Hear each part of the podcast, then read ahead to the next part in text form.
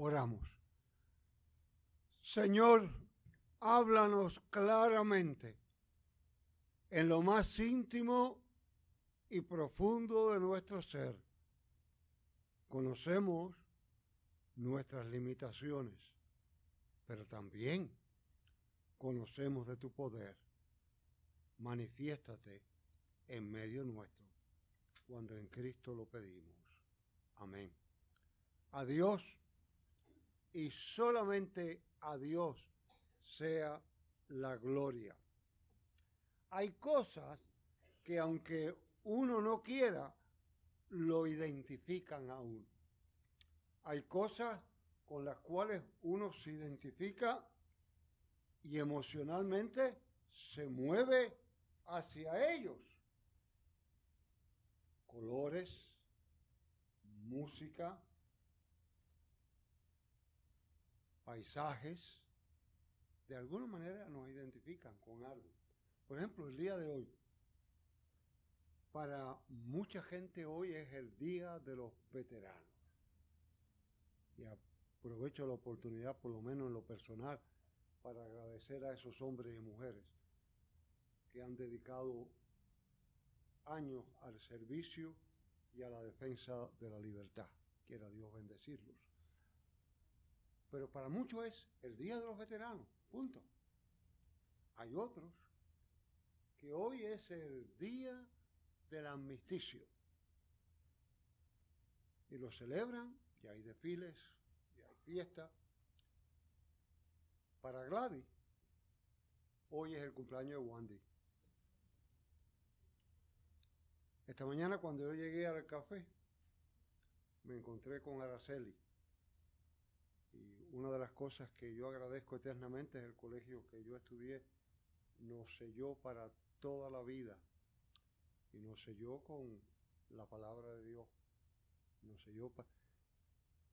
Y yo creo que ella pensaba que yo me había puesto un poco más viejo que ella. Y me dijo, ¿qué día es hoy? Y yo le contesté, noviembre 11, fecha gloriosa. La progresiva cumpleaños de vida. A los Whartons y a Miss Cray Hoy recordamos con placer y a todos los que fundaron ese hogar. Han pasado 118 años y los que nos graduamos de aquella institución estamos regados alrededor del mundo. Y donde nos encontramos, si por casualidad vestimos algo verde y amarillo, nos identificamos inmediatamente y nos entregamos con el himno, porque hay unos lazos que nos identifican e inmediatamente sabemos que tenemos un reto a soñar, a actuar y a cooperar. Yo hablaba del distintivo de Utuado, de otros lugares, de otras formas. Usted conoce las costumbres que distinguen las personas. Usted ha viajado y se ha encontrado con la situación al llegar, le guste o no le guste. Los ciudadanos de este país por esta línea, lo del otro país por la otra.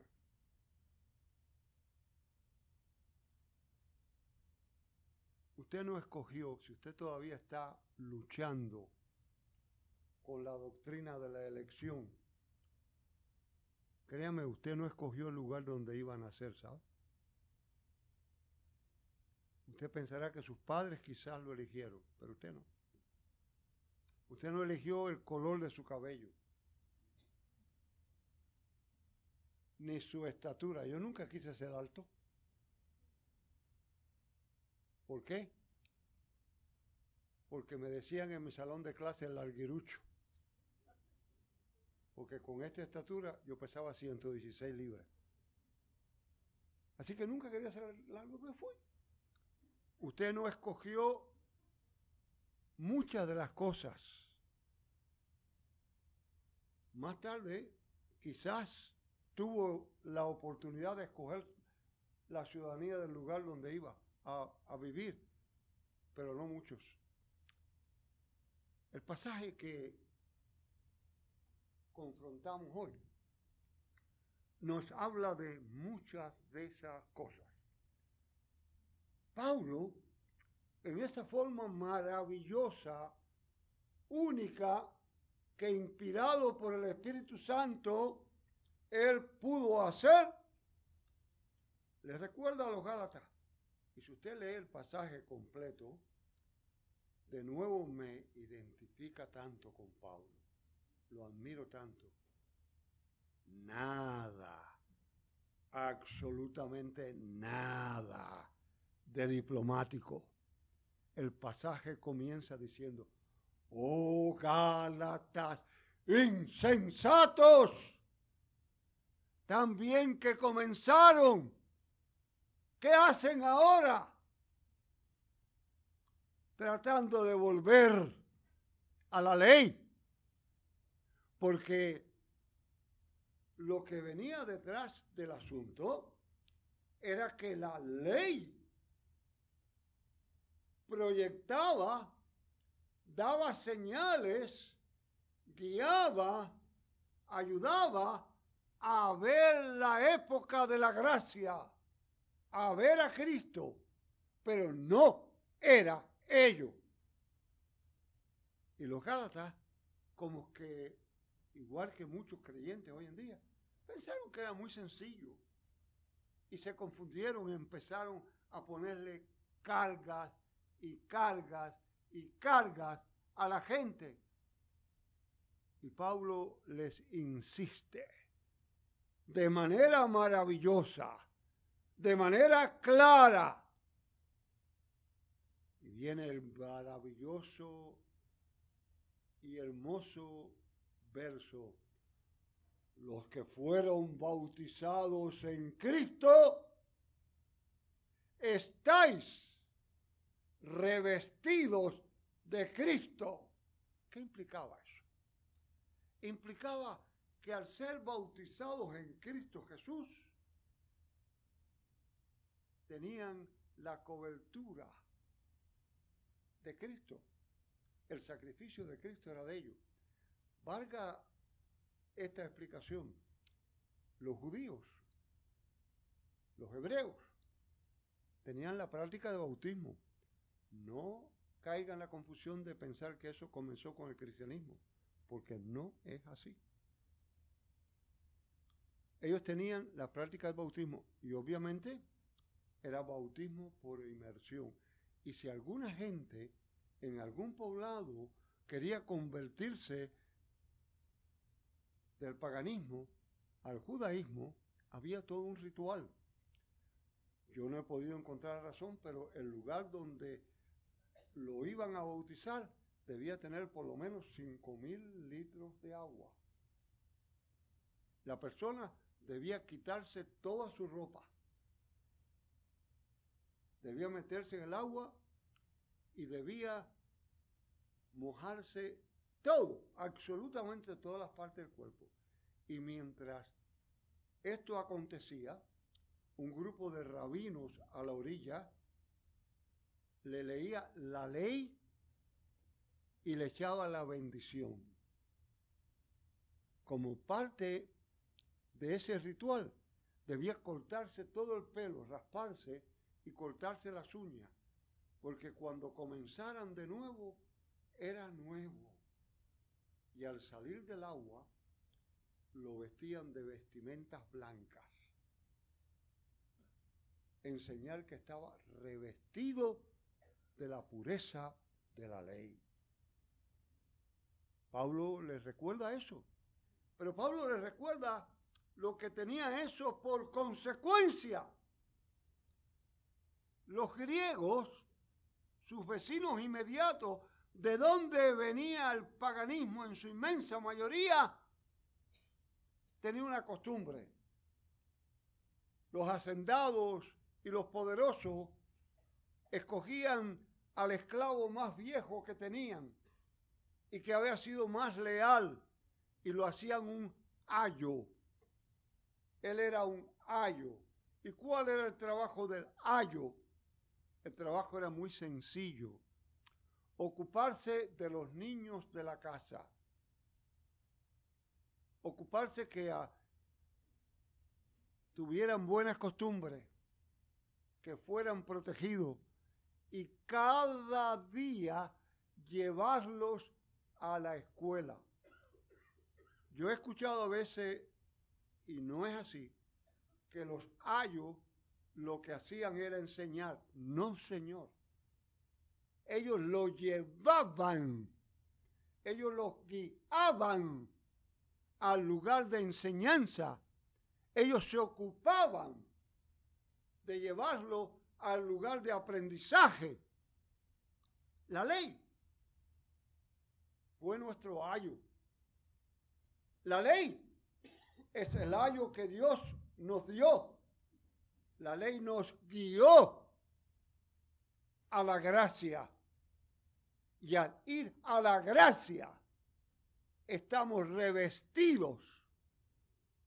Estamos revestidos de la gracia de Cristo. Y al estar revestidos de la gracia de Cristo, somos nueva criatura. Y usted ahora me dice, ok, pastor, eso es verdad. Pero ¿qué pasa con los niños? Obviamente, los convertidos del paganismo eran adultos. Y los primeros bautizos de la iglesia, en su inmensa mayoría, eran adultos porque venían. Pero los que eran convertidos al judaísmo, sus hijos, podían ser circuncidados. Y al ser circuncidados, eran parte, parte integral del pueblo de Dios. Los hijos de los cristianos pueden ser bautizados y ser reclamar su pueblo. A todos nosotros nos encanta identificarnos con lo que somos, identificarnos con nuestras raíces, con nuestra herencia, con nuestra cultura. En el bautismo se nos dice clara y directamente que estamos siendo ciudadanos del reino. Qué triste es cuando una persona mancilla su ciudadanía. En varias partes del mundo pierde muchos derechos. Es mal mirado. Yo pienso que nunca fue parte de en el bautismo se rompen cadenas. Escúchenme con atención. Al ser bautizada una persona, se acaba la separación entre ley y gracia. Se acaba la separación entre rico y pobre, entre blanco y negro, entre hombre y mujer entre docto e indocto. Venimos a ser parte de una sola familia, de un solo pueblo, de una sola nación, por la sangre de Cristo. Somos ciudadanos del reino cuando las inundaciones de Hortensia, las noticias eran terribles. Mi hija del medio en aquel tiempo vivía en Europa y oía las noticias.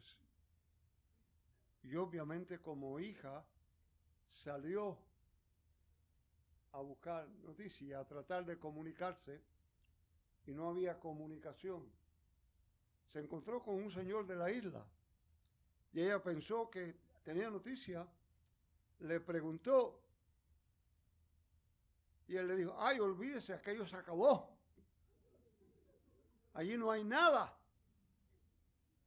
Y mi hija, que es bastante sentimental, comenzó a llorar. Y la distancia, sus padres estaban allá. Y dice que aquella noche salió y miraba al cielo. Y miraba al cielo. Y Dios le puso en su corazón el decir, este cielo que me cubre a mí es el mismo que los cubre a ellos. Y sintió tranquilidad. Al próximo día pudo comunicarse. ¿Sí? No importa dónde estemos, somos parte de un nuevo pueblo. El ayo fue la ley. En el bautismo se sella tu ciudadanía y mi ciudadanía. Sé buen ciudadano del pueblo que tú naciste o que tú escogiste para ser tu pueblo. Pero no olvides que por arriba de esa ciudadanía está la ciudadanía del reino, que el pasaporte es tu bautismo, que te hace parte de esa. Un par de jóvenes periodistas estaban pasando un buen tiempo en Tennessee y decidieron ir a pasar la noche a disfrutar la música en el Latin Blue Town con toda la música maravillosa de Tennessee. Y de buena primera apareció un señor bien mayor que saludaba y saludaba por acá y por allá. Y ellos como que se sintieron medio molestos. Ese señor será el dueño de esto aquí. Será el dueño de esta Todo el mundo. Y de buena primera el Señor empezó a saludar en todas las mesas y la atención era con el Señor, con aquel Señor. Y ellos decían, ¿qué, ¿qué tiene que ver esto? De buenas a primeras, el Señor llegó a la mesa de ellos. Y le dijo, yo soy de apellido Benson. Y enseño en un pequeño seminario aquí en el pueblo.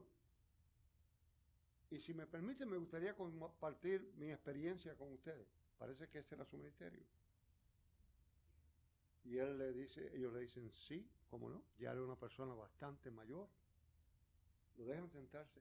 Y dice, usted sabe cómo son los pueblos del sur, originalmente muy conservadores. Y hace muchos años, cuando yo nací, mi madre fue madre soltera. Y en un pueblo pequeño en aquel tiempo era muy difícil ser madre soltera. Y fue muy difícil para mí también. En la escuela no dejaban a los otros niños juntarse conmigo. Y cuando íbamos al pueblo, nos miraban mal. Yo crecí de esa manera, decía él. Pero la pareja sorprendida con la alegría que él lo podía decir. Dice, cuando yo tenía 10 o 12 años, llegó a nuestro pueblo un joven pastor a la pequeña iglesia, buen predicador. A la gente le encantaba. Y yo empecé solito a sentarme en aquella iglesia. Pero tenía la costumbre para protegerme de llegar después que el servicio había comenzado e irme antes de la bendición para que nadie me dijera nada. Un día estaba tan entusiasmado en el servicio que se me pasó la hora de salida pronunciaron la bendición y yo estaba allí y me encontré en medio de la gente. Cuando estaba saliendo medio asustado, sentí una mano grande que se me puso en el hombro y me dijo, tú eres hijo de quién. Sentí un terrible temor.